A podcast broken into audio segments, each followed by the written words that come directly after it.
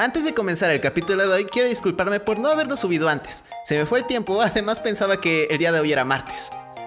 Así que comencemos. El día de hoy te vengo a hablar sobre que no tenemos que jugar a las personas por cómo aparentan. Ya sé que lo he dicho miles de veces, pero el día de hoy te vengo a hablar sobre la historia que me hizo darme cuenta de que un libro no se juzga por su portada, sino por su contenido. Ser adolescente, episodio 144. Perfecto. Esta historia comienza con un yo de 3 o 4 años y conocí a la directora de inglés de la escuela.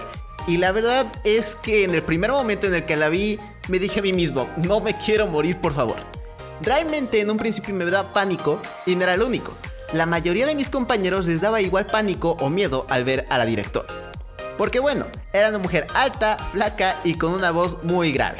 Y realmente nunca traté con ella hasta que estuve en sexto de primaria.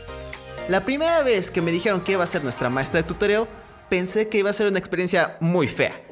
Y hasta cuando llegó con nosotros nos dijo que ella sabía que tenía la fama de que era una persona muy seria y muy seca, pero que realmente era una persona muy amigable y que puede hablar de cualquier tema sin ningún problema. En ese momento me quedé cuestionando lo que decía, pero pasaron las clases y realmente al final le tomé demasiado cariño a esa maestra. Me quedé con una imagen extremadamente linda y agradable de ella, además de una gran enseñanza, que no hay que juzgar a las personas antes de hablar con él o ella, Nunca sabemos cómo va a ser esa persona. Puedes pensar mil y un cosas de la otra persona, pero no sabes si es verdad o no. Sé que en un principio es difícil quitarse ese pensamiento de que no hay que juzgar a las personas de cómo son, más que nada por los rumores. Pero muchas veces esos rumores no son verdad o son exagerados de una forma increíble. Ya es hora de empezar a conocer a gente nueva sin importar cómo luzcan o que hablen de ellas. ¿Cómo vas a conocer a personas nuevas si es que te la pasas juzgando o creando historias que no existen? La verdadera historia comienza cuando empiezas a hablar y conocer de forma real a la otra persona. Y eso es todo por el podcast de hoy.